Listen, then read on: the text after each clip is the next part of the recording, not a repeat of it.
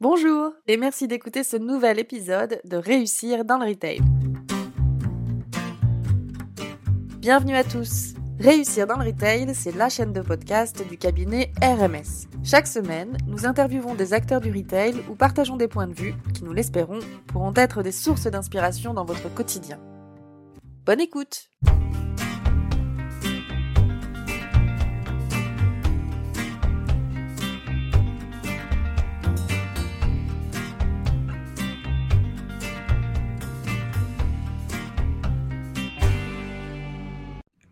à tous, je suis Marie, consultante formation chez RMS et je suis ravie de vous retrouver aujourd'hui pour ce nouvel épisode. Pour vous en dire un peu plus sur moi, j'ai toujours voulu travailler dans le luxe.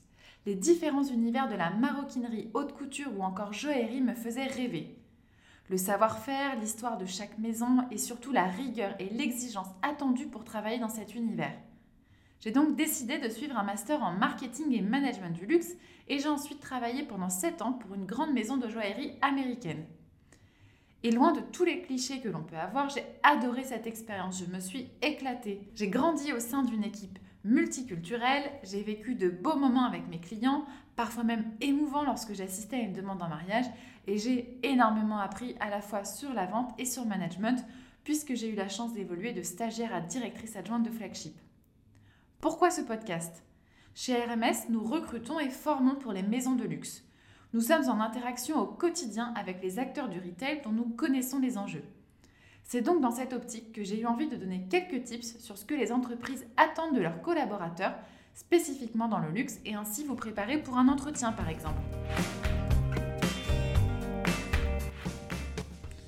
Nous avons tous conscience que la crise sanitaire a tout renversé sur son passage les façons de penser, de consommer, de se comporter. Eh bien, les codes du luxe, eux aussi, sont en train de changer. La clientèle essentiellement touristique jusque-là a fortement diminué, voire disparu pour certaines nationalités. Les locaux se font de plus en plus discrets et les millennials de plus en plus nombreux. Tout cela se retranscrit par de nouveaux besoins en recrutement. Alors, qu'est-ce qui change réellement? Quelles sont les compétences recherchées aujourd'hui pour travailler dans le luxe? Qu'est-ce qui est nouveau ou à contrario, qu'est-ce qui perdure? D'abord, j'aimerais vous parler des incontournables du métier, ceux qui ne changent pas et sont toujours là. Et en numéro 1, c'est la passion. Vous êtes les ambassadeurs de la maison pour laquelle vous travaillez. Les créations que vous avez entre vos mains ont une histoire. Elles ont peut-être nécessité des heures et des heures de travail de la part d'artisans. Les matières peuvent être précieuses. Vous devez être passionné par ce que vous vendez. Vous devez faire transparaître cette passion et aimer vos produits. Que cela soit pour du prêt-à-porter, de la maroquinerie ou de l'horlogerie, vous devez être animé par votre environnement. Et comment parler de passion si nous ne sommes pas prêts à être au service de notre client? Alors qu'est-ce qu'on entend par là? Eh bien ça va passer par rendre la visite du client agréable en lui proposant de s'installer avec un rafraîchissement. Puis par exemple de lui appeler un taxi pour qu'il puisse se rendre à son rendez-vous après vous avoir rendu visite dans votre boutique. Le sens du service, c'est aussi trouver une solution pour son client, rendre possible l'impossible. Je me souviens d'un collègue ayant pris l'avion pour récupérer la bague de fiançailles qu'un client voulait absolument dans un délai très court. Finalement, avoir le sens du service, c'est aussi aimer faire plaisir. Quand votre client vient accompagné de son chien, ne l'ignorez pas. Au contraire, demandez à votre client si un peu d'eau lui ferait plaisir et apportez-lui. Quand on est passionné, on fait attention aux détails. On doit être soucieux de tout, à la fois ce qui touche aux créations, mais aussi à tout l'environnement dans lequel on travaille. Avez-vous déjà remarqué que les conseillers de vente en joaillerie portaient des gants? Eh bien, ils pourraient s'en passer pour l'avoir pratiqué, c'est beaucoup plus pratique sans. Mais on soigne sa présentation. Poser ses doigts sur une pierre précieuse va laisser des traces. Et même si seul l'œil d'un client expert s'en rendra compte, eh bien cela ne se fait pas. On fait attention à tout. Je me souviens de mon directeur qui passait régulièrement le balai dans l'entrée du magasin, puisqu'avec le vent et l'ouverture de la porte, des feuilles venaient s'y glisser. Certains n'y prêtaient aucune attention. Eh bien, cette belle leçon d'exemplarité poussait toute l'équipe à faire attention à tous les détails, pour nos clients, mais aussi pour l'image de la maison. Porter attention aux détails, c'est aussi soigner son grooming. Les cheveux propres et coiffés, le maquillage discret mais présent, des mains hydratées et une manucure adaptée. Il faut aimer prendre soin de soi. Ce qui m'amène à vous parler de l'esprit d'équipe. J'ai souvent entendu à tort qu'il n'y a pas d'esprit d'équipe dans le luxe, que les ventes commissionnées individuelles empêchent d'avoir de bonnes relations avec ses collègues. Eh bien, je peux vous dire que j'ai vu et vécu de beaux moments de solidarité et de soutien durant mes sept années en boutique. Quand les ventes se font dans une langue autre que la sienne, ou lorsque l'on est absent mais que notre client ici souhaite venir réaliser un achat, nous avons besoin de nous aider les uns les autres. Le soutien et le travail d'équipe est primordial. Réjouissez-vous pour les belles ventes de vos collègues. La prochaine sera la vôtre. Et si on parlait des nouvelles attentes pour travailler dans le luxe maintenant? Elles sont nombreuses. L'agilité, c'est un mot que l'on entend depuis peu et que vous remarquez certainement en lisant les annonces. Mais qu'est-ce qu'on entend par là? Être agile dans le retail, c'est être capable d'interagir avec des gens de cultures différentes, savoir passer de l'une à l'autre rapidement et réussir à se fondre dans ces différents univers. C'est aussi être capable de s'adapter au digital avec tout ce qui a été mis en place après le Covid. Chez RMS, nous avons remarqué que les entreprises qui ont le plus souffert sont celles qui n'avaient pas de collaborateurs agiles. Faire preuve d'agilité, c'est aussi être ouvert d'esprit. Si je vous dis de ne jamais juger un client sur sa tenue, vous allez me dire que vous le savez tous et que c'est évident. Et pourtant, j'ai de nombreux exemples qui prouvent le contraire. D'ailleurs, ça me fait penser à une anecdote. Un jour, deux jeunes filles de 16 ans environ souhaitaient essayer les rivières en diamant. Pensant qu'elles venaient juste pour faire perdre leur temps aux vendeurs, personne ne voulait s'en occuper dans l'équipe. Sauf une vendeuse qui a foncé sans préjugés. Eh bien, la jeune fille s'est offert un bracelet à 21 000 euros.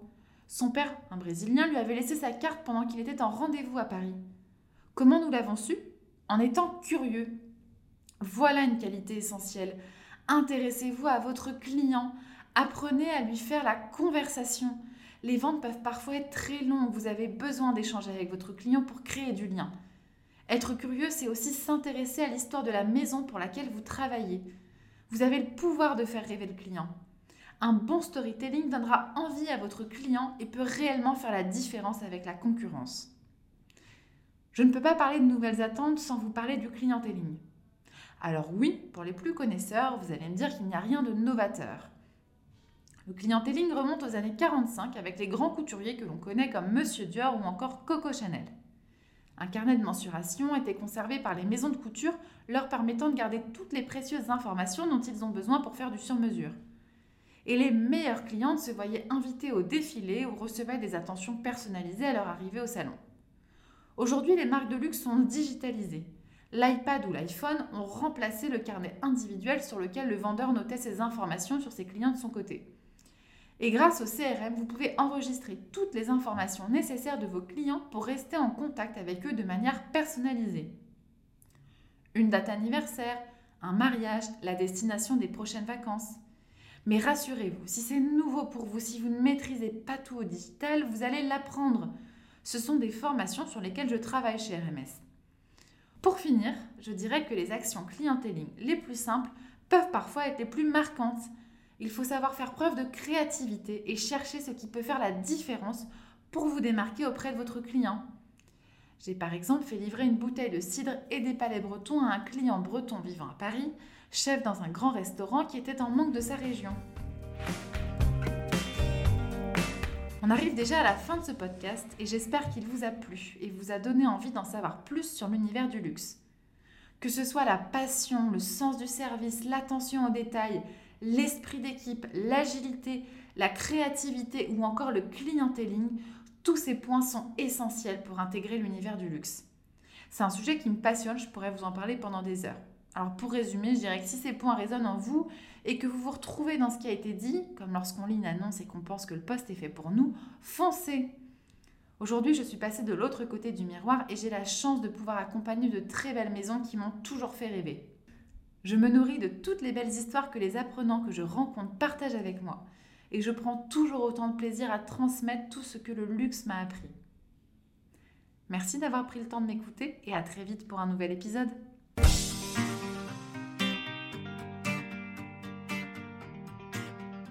Merci d'avoir écouté cet épisode de Réussir dans le Retail. Nous espérons qu'il vous a plu et qu'il vous a donné des idées. Réussir dans le Retail est diffusé sur SoundCloud, Apple Podcasts, mais aussi sur le compte Instagram de RMS, Retail Management Service. N'hésitez pas à nous laisser un commentaire, vos impressions nous intéressent pour améliorer notre format. Vous pouvez aussi nous proposer des sujets à traiter ou des personnalités à interviewer. Si vous voulez soutenir notre chaîne Réussir dans le Retail, partagez ce podcast et parlez-en autour de vous. Un grand merci à Aurélia pour la musique. Vous pouvez écouter son album intitulé Blue Inside sur YouTube. Encore merci pour votre écoute et à la semaine prochaine